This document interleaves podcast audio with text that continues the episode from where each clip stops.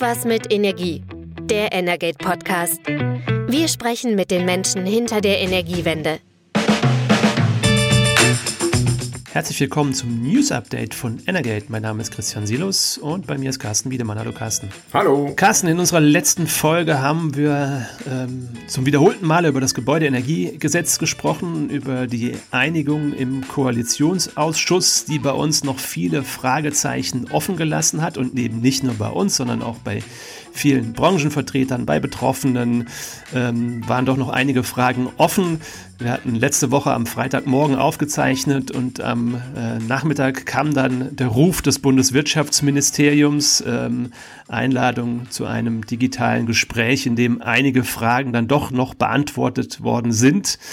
Ähm, es geht unter anderem um den Wasserstoffeinsatz in Gasheizungen.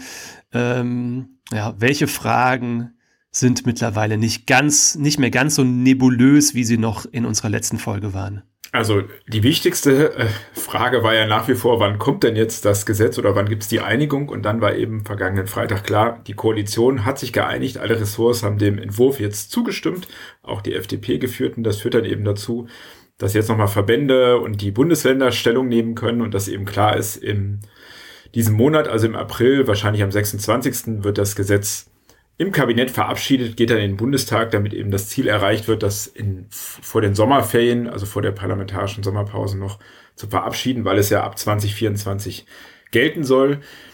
Gestritten wurde ja vor allen Dingen um, um Ausnahmeregelungen und die SPD hat sich jetzt, äh, die SPD, die FDP hat sich jetzt gerühmt, da nochmal viel erreicht zu haben und dass die Austauschpflichten vom Tisch wären, ähm, die da geplant sind. Das stimmt nur so halb. Ähm, also eine etwas kuriose Ausnahme ist jetzt, dass ähm, Hausbesitzer, ähm, also Heizungsbesitzer, wenn sie über 80 sind, die eigene Heizung nicht mehr tauschen müssen. Also wenn man in einem Haus wohnt, wo einem die Heizung gehört im Eigentum, dann gilt es jetzt für über 80-Jährige, die müssen jetzt äh, die Heizung nicht mehr tauschen, wenn die alt ist, ähm, also über 30 Jahre. Das ist so ein wesentlicher Punkt. Die Pflicht muss dann eben von den neuen Besitzern erfüllt werden. Und ähm, das Ministerium hatte eben grundsätzlich vorgesehen, überhaupt bei den Pflichten für selbstgenutzte Heizungen, dass man da, äh, äh, da gibt es bisher eine Ausnahme, wenn man seit 2002 in einem Gebäude wohnt, äh, muss man die Heizung nach 30 Jahren eigentlich tauschen und diese Pflichten sollten ein bisschen angepasst werden. Das ist jetzt vom Tisch. Es bleibt bei den Pflichten, die es bisher gibt, aber eine Kesselaustauschpflicht gibt es jetzt schon, schon seit mehreren Jahren. Die bleibt bestehen. Da hat die FDP also jetzt nichts geändert, sondern die werden einfach nicht verschärft. Und äh, das ist ein Punkt. Ähm, ein weiterer ist eben das Thema Wasserstoff im Wärmemarkt. Das war auch ein großer Streitpunkt. Das will eben die FDP sehr gerne. Ähm, die Grünen stehen da skeptisch dem gegenüber. Ähm, da hat man jetzt einen Kompromiss gefunden, da haben wir auch schon drüber gesprochen. Also Wasserstoff kann man in der, man kann seine Gasheizung weiter betreiben oder eine Gasheizung, wenn die zu 100 Prozent auch Wasserstoff ähm, verbrennen kann. Solche Heizung gibt es aber noch gar nicht. Und zudem muss als zweite Bedingung erfüllt sein, dass man, ähm, dass der Gasnetzbetreiber sagt, bis zu dem und dem Zeitpunkt stelle ich verpflichtend mein Gasnetz auf Wasserstoff um. Das wird zum jetzt, jetzigen Zeitpunkt auch kein Gasnetzbetreiber tun können. Ist also eine Option, die da jetzt drin steht, aber die in der Realität wahrscheinlich erstmal überhaupt keine Rolle spielen wird. Ähm, was sicherlich wesentlich ist, ähm, dass äh, die Hybridsysteme, also das sind äh, Gasthermen, die auch Wärmepumpen äh, nutzen können, also so gekoppelte Systeme, die können man auch im Neubau einsetzen, nicht nur im Bestand. Und die werden sicherlich jetzt bei der Erfüllung dieser Pflicht am Anfang eine große Rolle spielen, weil es einfacher ist, eben den fossilen Kessel noch mit so einer zusätzlichen Wärmepumpe, einer kleineren auszustatten, die sozusagen für die Grundlast da ist. In, an besonders kalten Tagen springt da eben noch der Kessel ein.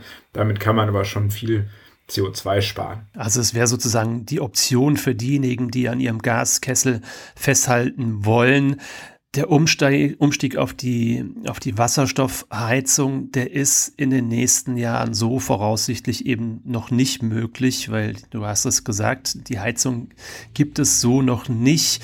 Es gibt ein Zertifikat der Heizungshersteller, ähm, das den Stempel H2 Ready trägt. Ähm, da geht es um einen Wasserstoffanteil von 20 Prozent.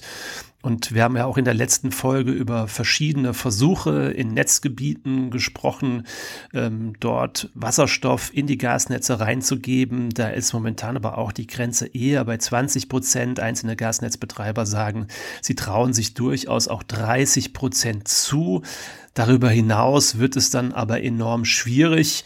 Ähm, wir haben es auch letzte Woche schon gesagt, die Leitungen würden vermutlich in, zumindest in, in weiten Teilen Deutschlands ähm, höhere Wasserstoffanteile zwar vertragen, aber die Abnehmer eben nicht. Und das sind eben nicht nur die Heizungen, also selbst wenn Heizungen kommen, die höhere Anteile ähm, vertragen könnten, wird es vor allem dort problematisch, wo Industrieanwendungen hinten dranhängen, weil ähm, auch die sind heute noch nicht so weit. Also das heißt, im Prinzip hat die FDP jetzt hier eine Option rein verhandelt, die zumindest jetzt aber in den nächsten drei, vier, vielleicht fünf Jahren überhaupt gar keine Option darstellt. Ähm, trotzdem gab es ja scharfe Kritik auch an dieser Option, also zum Beispiel vom Bundesverband Neue Energiewirtschaft. Die haben da von einem Worst-Case-Szenario gesprochen, dass jetzt die Gasheizungen da weiter betrieben werden können, eben mit diesem Siegel Wasserstoff-Ready.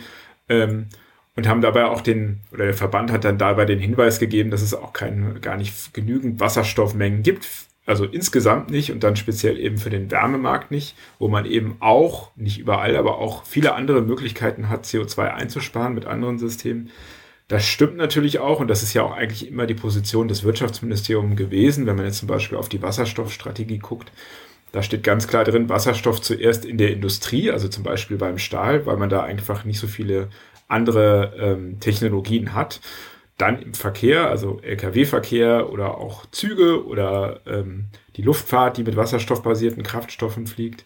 Und der Wärmemarkt, wenn überhaupt erst nach 2030. Insofern, ähm, ja, das kann eben jetzt sein mit diesen Beschränkungen, dass dann nach 2030 irgendwo was passiert.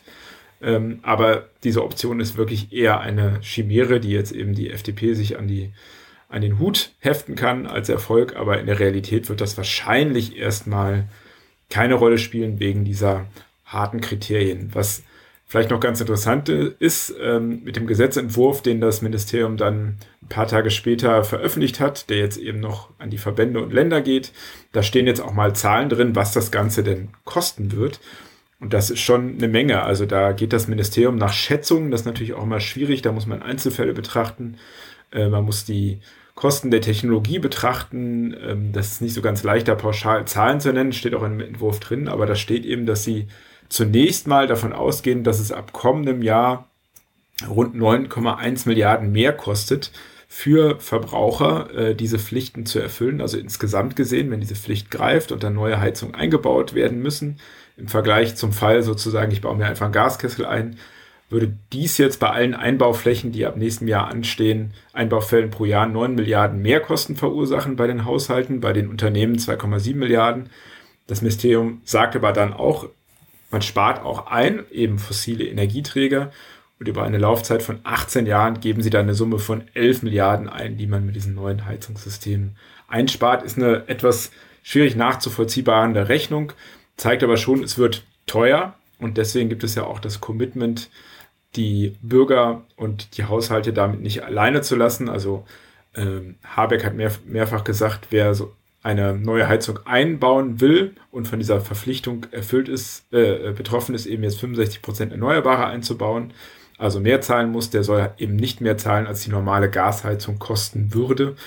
Und dafür wird jetzt eben ein umfangreiches Fördersystem aufgesetzt, was es noch, äh, was man jetzt noch nicht so genau weiß. Es soll über, über das Bundesprogramm effiziente, also BEG effiziente Gebäude ähm, kommen. Und ähm, ja, da werden sicherlich eine, einige Milliarden reinfließen, eben, wenn man sich diese Summe nochmal vergegenwärtigt. Neun Milliarden Mehrkosten für Haushalte pro Jahr, da muss schon einiges an Förderung fließen. Also da zeichnen sich zumindest einige Klarheiten mittlerweile ab ähm, bei dem Thema Gebäudeenergiegesetz. Ähm, zugleich hat die Bundesregierung jetzt auch einen neuen Vorschlag auf dem Tisch gelegt zur Reform des Energieeffizienzgesetzes. Ähm, was hat Berlin da vor? Ähm, das ist ja auch so ein Thema, was schon lange rumwaberte, war nicht so im öffentlichen, in der öffentlichen Diskussion, also auch jetzt beispielsweise nicht bei der Bild, wie, wie das äh, Wärmegesetz. Aber da kann man sich nochmal in Erinnerung rufen, äh, Ende letzten Jahres oder im Oktober hatte sich die Koalition darauf geeinigt, die Atomkraftwerke bis 15. April weiterlaufen zu lassen und Teil äh, dieses Machtwortes damals von Bundeskanzler Scholz, wenn man das so nennen will, war auch, dass es ein Energieeffizienz geben, so Energieeffizienzgesetz ein neues geben soll. Das kam dann auch im Oktober und lag seitdem in der Schublade rum, weil man sich in der Koalition da nicht einigen konnte. Jetzt, auch als Ergebnis des Koalitionsausschusses neulich, hat man sich darauf geeinigt, hat es jetzt vorgelegt. Ähm, wenn man sich das anguckt im Vergleich zur ersten Version, stellt man fest, die Einsparziele, das ist unterteilt in Endenergieverbrauch und Primärenergieverbrauch, die werden jetzt kurzfristig erstmal verschärft für 2030. Das liegt einfach daran, dass inzwischen die ähm, auf EU-Ebene sich die Staaten und die äh, Kommission auch auf eine Verschärfung der erneuerbaren Energierichtlinie verständigt haben. Das Energieeffizienzgesetz setzt die ja in nationales Recht um. Also wir haben eine Verschärfung für 2030 bei den Zielen. Aber wenn man darüber hinaus guckt, ähm, wird es eben weniger verbindlich. Vorher stand da nämlich, dass die Ziele dann für 2040 und für 2045, dass die Erreichung dieser Einsparung Ziel dieses Gesetzes sind, also des Energieeffizienzgesetzes. Und jetzt hängt eben an der Formulierung, steht da nur noch drin, dass diese Ziele angestrebt werden. Es ist also viel weniger verbindlich, sondern man hat das nur vor. Äh, das verwundert mich schon so ein bisschen, dass man das so gemacht hat. Ähm, also da will man weniger ambitioniert werden. Und äh, wenn man weiter reinguckt, äh, haben sich auch andere ähm, Vorgaben, ja, ich würde es schon sagen, auch abgeschwächt. Ähm, beispielsweise gab es im ersten Entwurf äh, relativ strikte Vorgaben an Re Betreiber von Rechenzentren. Also die sollten Energieeffizienzvorgaben bereits ab 25 erfüllen. Das hat man jetzt alles zeitlich gestreckt. Die sollten auch bereits ab dem Jahr 2025 100 Prozent erneuerbare Energien äh, für ihre Stromversorgung einsetzen. Das ist jetzt auf 2027 gestreckt worden. Ähm, der Digitalverband Bitkom hat da auch ziemlich stark lobbyiert und hat gesagt, diese, diese ersten Vorgaben, das sei alles unerfüllbar. Also da ist man dem ein Stück entgegengekommen und auch die Energieversorger können aus ihrer Sicht, wenn man so will, aus, äh, aufatmen, denn da gab es dezidiert Vorgaben drin im ersten Gesetz, dass jeder Energieversorger seinen Kunden informieren sollte, ähm, wo er sich Energieeffizienzdienstleistungen sozusagen abholen kann, wer, wer das anbietet. Und zwar auch sollten die Energieversorger über Angebote informieren, die sie nicht selber anbieten, also über Wettbewerber sozusagen. Offenbar fanden das einige Energieversorger nicht so toll oder die Energiewirtschaft insgesamt. Also das wollten die wohl nicht, auch über Angebote von Wettbewerbern informieren. Auf jeden Fall ist dieser gesamte Bereich jetzt aus dem Gesetz gestrichen. Ähm, muss man gucken, wie das weitergeht. Ich fand es eigentlich ganz charmant, aber ähm, ja, das findet sich jetzt so nicht mehr da drin. Das Thema Rechenzentren, das du ansprichst, da können wir gleich nochmal drauf kommen, weil ja tatsächlich auch ähm, der Bedarf, auch der Strombedarf von Rechenzentren doch auch einen maßgeblichen ähm, Einfluss auf die, auf die Klimaziele mittlerweile hat. Können wir gleich drauf gucken. Ich würde aber mal umschwenken, ganz kurz, und dann auch die Brücke zu dem Thema bauen, äh, nach Berlin. Denn ähm, äh, wir sind natürlich, wir beide sitzen in Berlin, wir reden meistens auch über Berliner Themen aus der Bundespolitik, aber lass uns heute mal auf die Landespolitik auch gucken, denn in Berlin laufen die Koalitionsverhandlungen erneut. Ähm, da muss man vielleicht auch sagen, wer sich erinnert, äh, in Berlin gibt es auch noch, noch gar nicht seit allzu langer Zeit ähm, eine, eine, eine neue Regierung, einen neuen Senat, wie das hier heißt. Ja, das ist richtig. Die letzte ähm, Landtagswahl, Senatswahl hat hier im, im äh, Herbst 2021 stattgefunden. Ähm, die hat die Fortsetzung der bestehenden Koalition aus SPD, Grünen und Linken eigentlich bestätigt, aber es, gab, gab, es kam zu so viel Ungereimtheiten bei, bei dieser Wahl, dass sie wiederholt werden musste. Wir wurden also alle nochmal an die Wahlurne gebeten. Und ja, es gab im Prinzip dann auch die Quittung für das Desaster bei der letzten Wahl, für einen Teil der Parteien zumindest, denn die CDU ist seit langem wieder stärkste Partei in Berlin geworden und wir stehen jetzt hier im Land Berlin kurz davor, dass die CDU gemeinsam mit der SPD eine neue Koalition bildet. Es gibt ähm, mittlerweile einen Entwurf zum Koalitionsvertrag, ähm, in den wir reingucken konnten. Es wird auch schon über die Senatsplätze äh, gesprochen.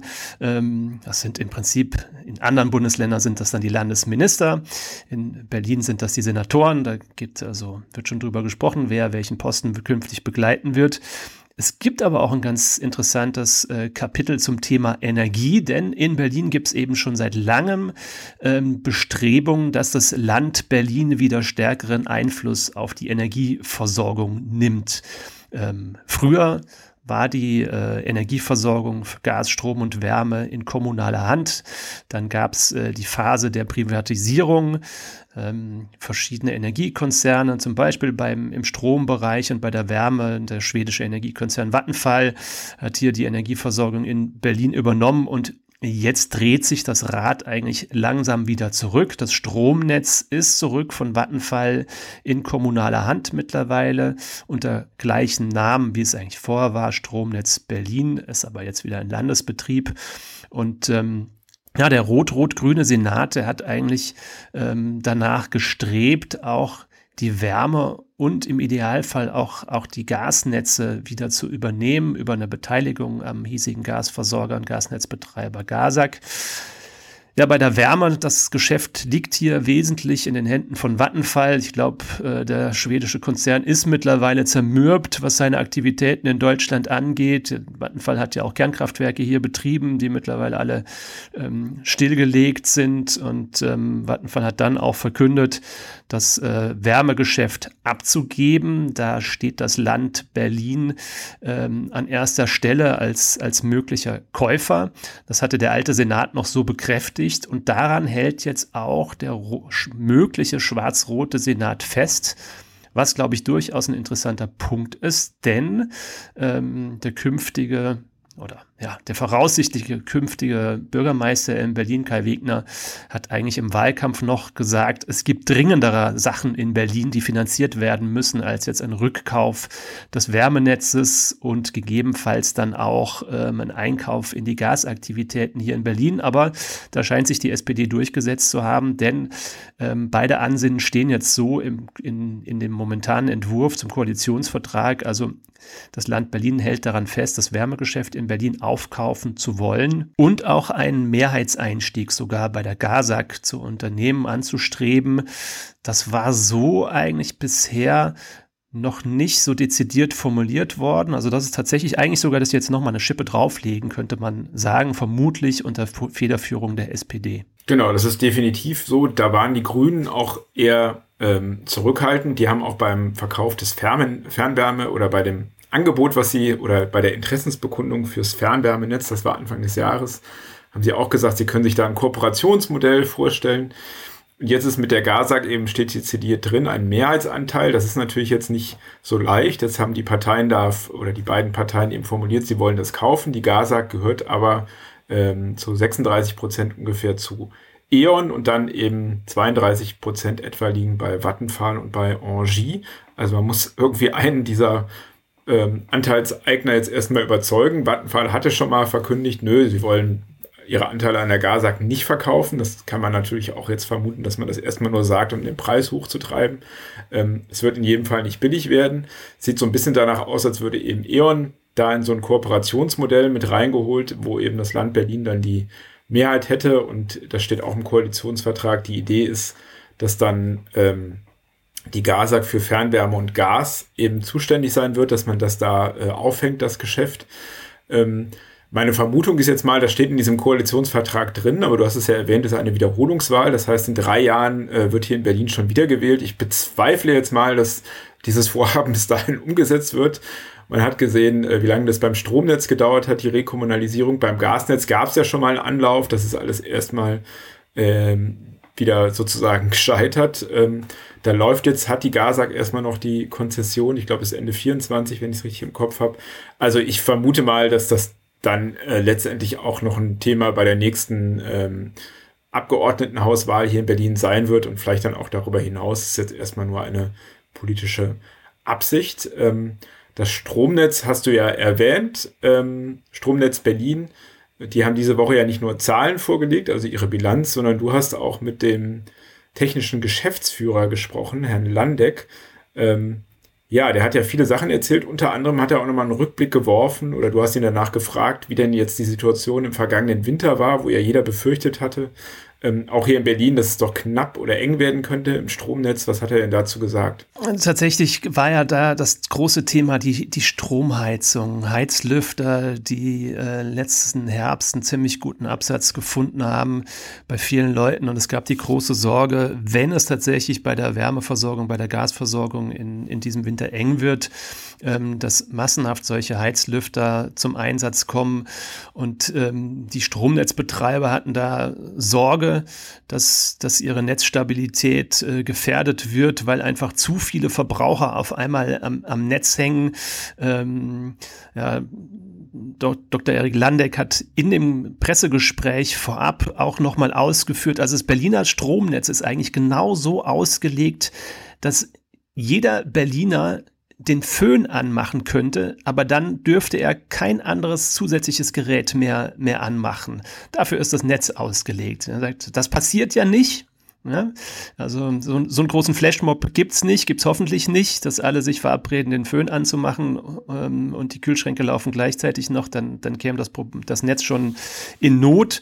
Ähm, da war deshalb aber doch durchaus die Sorge, dass mit den Stromheizungen große Verbraucher mit reinkommen ins System und, und doch die Netze an den Rande der Belastbarkeit führen könnten. Es ist einfach nicht dazu gekommen. Das ist, äh, ist ja klar, weil es gab keine Engpässe bei der Gasversorgung. Ähm, viele Leute haben freiwillig ähm, die Gasheizung ein Stück weit runtergedreht, aber es gab eben keinen Zwang. Insofern ist da auch nichts passiert. Ähm, ich habe ihn dann auch gefragt, ähm, wie guckt er denn auf den, äh, auf den nächsten Winter. Und ähm, ja, da hat man gespürt, im Prinzip eine gewisse Entspannung und eine Zuversicht. Ähm, steht natürlich vieles unter dem Vorbehalt oder unter der Ungewissheit, wie kalt wird eigentlich der nächste Winter. Der, der aktuelle, der war relativ mild, aber er zieht sich irgendwie hin. Wir sitzen immer noch bei relativ niedrigen Temperaturen jetzt Anfang April da, aber die Gasspeicher sind gut gefüllt, da passiert nichts. Hat uns natürlich auch Zeit gegeben, ähm, neue ähm, LNG-Terminals zu errichten. insofern hat man auch, glaube ich, auch gemerkt, er ist schon ein bisschen entspannt, was den nächsten Winter angeht, aber so richtig sagen wollte er das nicht, weil er sagt, natürlich ähm, ähm muss die Achtsamkeit weiter hoch sein, wir dürfen nicht leichtfertig sein. Stromnetz Berlin hat auch viel getestet wohl jetzt ähm, in den letzten Monaten ähm, bestimmte äh, Netzanlagen ausprobiert. Was passiert eigentlich, wenn die höher belastet werden? Die haben dabei gelernt, dass sie doch manche ein Stück weit oder ein gutes Stück über 100 Prozent belastet werden könnten. Trafostationen zum Beispiel, ähm, da sind vermutlich sogar Auslastungen von 130, 140 Prozent möglich. Also da ist noch Luft nach oben und ähm, ich ähm, gehe davon aus, auch im nächsten Winter wird es im Stromnetz keine Probleme geben. Du hast ja die, die Heizlüfter angesprochen, also das heißt ja, man macht aus ähm, Strom Wärme, das ist bisher ja äh, in der Regel im Energiemarkt nicht so, das meiste ist eben Gas oder auch ähm, Fernwärme oder ähm, Ölheizungen. Aber wir wissen ja, Gebäudeenergiegesetz, die Wärmepumpe wird eine größere Rolle spielen und so eine Stadt wie Berlin muss sich ja auch darauf vorbereiten. Was sagt er denn dazu, wenn jetzt in Berlin hier überall auf einmal die Wärmepumpen ansprechen. Das ist ein interessanter Punkt und da kommen dann auch zusätzlich gleich nochmal die Rechenzentren ins Spiel, über die wir gerade gesprochen haben, weil tatsächlich hat äh, Dr. Landeck ausgeführt, ähm, dass die Wärmepumpen für Berlin vielleicht gar nicht so sehr das große Problem sind, ähm, weil in Berlin gibt es unheimlich viel Fernwärme und die Wärmepumpen entstehen dann eher am, am Rande der Stadt in den Einfamilienhäusern, aber Berlin hat äh, rund 3,4, 3,5 Millionen Einwohner, glaube ich. Ähm, viele davon wohnen eben in, in größeren Gebäuden, in Mehrfamilienhäusern, die mit der Fernwärme versorgt werden. Und da sagt er, da kommt jetzt rein, da wo heute noch Heizkraftwerke stehen, die mit Kohle oder mit Gas betrieben werden, werden wir künftig einfach viele, ja, er hat gesagt Tauchsieder, ne? also Power-to-Heat-Anlagen heißen die, die machen aus dem Strom, der im Umland von Berlin in, Wind, in, in Windanlagen gewonnen wird, ähm, erzeugen die im Prinzip warmes Wasser, das dann die Fernwärmenetze speist. Und da ähm, stellt sich ähm, Stromnetz Berlin auf einen deutlichen Zuwachs ein. Äh, wenn man guckt, ähm, wie groß ist das Berliner Stromnetz momentan, das hat so rund 2100 äh, MW an Höchstlast. Und ähm, ja, der Netzbetreiber geht davon aus, dass allein durch den Umbau der Wärme mehr als 500 MW zusätzlich ausgebaut werden müssen. Ähm, auch bei der Elektromobilität wächst ein zusätzlicher Bedarf in ähnlicher Größe. Klar, ähm, wenn der komplette Fuhrpark in Berlin einmal umgestellt ist auf Elektromobilität, auch da müssen die Netze ausgebaut werden. Da rechnet Stromnetz Berlin auch innerhalb der nächsten zehn Jahre mit einem zusätzlichen Ausbaubedarf von 500 MW. Und, und das ist ein Punkt, muss ich sagen, den hatte ich so auch nicht auf dem Schirm, da kommen die Rechenzentren rein. Ähm, ähm, Dr. Landeck geht davon aus, dass für Rechenzentren ähm, die Netze genauso stark ausgebaut werden müssen wie für den Umbau der Wärmeversorgung und für die beziehungsweise oder für ähm, den Umbau des Mobilitätssektors, also auch nochmal 500, 550 MW, die in den nächsten Jahren, zehn Jahren zusätzlich dazukommen müssen. Ähm, das ist schon enorm und er hat auch ausgeführt, ähm, es gibt momentan viele Anfragen für neue Rechenzentren in Berlin. Also da entwickelt sich auch ähm, ein neuer Wirtschaftszweig innerhalb von, von Berlin.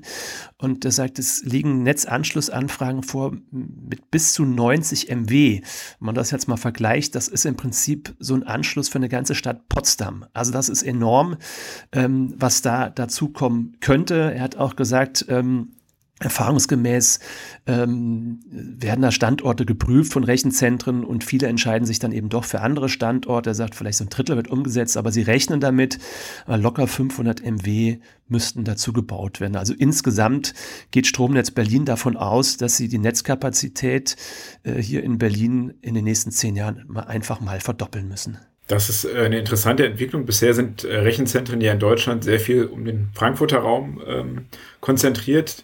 Klar, äh, man versucht die natürlich auch dezentraler aufzubauen und das ist bisher wirklich noch nicht so im Blickpunkt der Debatte. Wir reden bei Netzbelastung dann immer über die Wärmepumpe oder das Elektroauto, das das Stromnetz belasten könnte, aber die Rechenzentren kommen eben hinzu. Die sind aber gleichzeitig und ähm, eben ja auch eine Quelle von Energie selber, also eben nämlich von Abwärme, die man auch wiederum nutzen kann. Also man kann da sehr viele integrierte äh, Prozesse ähm, fahren und natürlich, das hatte ich ja vorhin gesagt, sie sollen energieeffizienter werden, das ist eine gesetzliche Vorgabe und auch mehr erneuerbare Energien nutzen. Also ist schon ganz interessant, man kann die eben auch wirklich in so eine Stadtlandschaft, vielleicht in ein Quartier integrieren als Abwärmequelle, als äh, Nutzer von erneuerbaren Energien. Man kann natürlich die Zentren auch selber nutzen, wenn die vielleicht Dachflächen haben für Photovoltaik. Also interessante Geschichte, sollten wir auch nochmal genauer drauf gucken, äh, eben dieses Thema Rechenzentren, äh, Städte und ähm, Verteilnetzentwicklung. War auf jeden Fall wieder eine volle Woche, kann man sagen. Definitiv. So, und ähm, die letzten Wochen waren immer so voll, dass wir gesagt haben, wir erholen uns mal. Auch wir machen Osterferien. Deshalb äh, werden wir in der kommenden Woche keine Folge aufzeichnen und wir sind dann in der Woche nach Ostern, also in der Nach-Osterwoche. In zwei Wochen sind wir hier wieder am Start, dann wieder am Freitag. Heute haben wir am Donnerstag aufgezeichnet, weil ja sonst Karfreitag ist. Carsten, vielen Dank. Ich wünsche dir und auch unseren Zuhörern und Zuhörern schöne Ostern, schöne Feiertage. Das wünsche ich auch. Und dann bis in zwei Wochen. Bis bald. Bis denn. Das war Irgendwas mit Energie, der Energate Podcast. Tägliche Infos zur Energiewende liefern wir auf www.energate-messenger.de.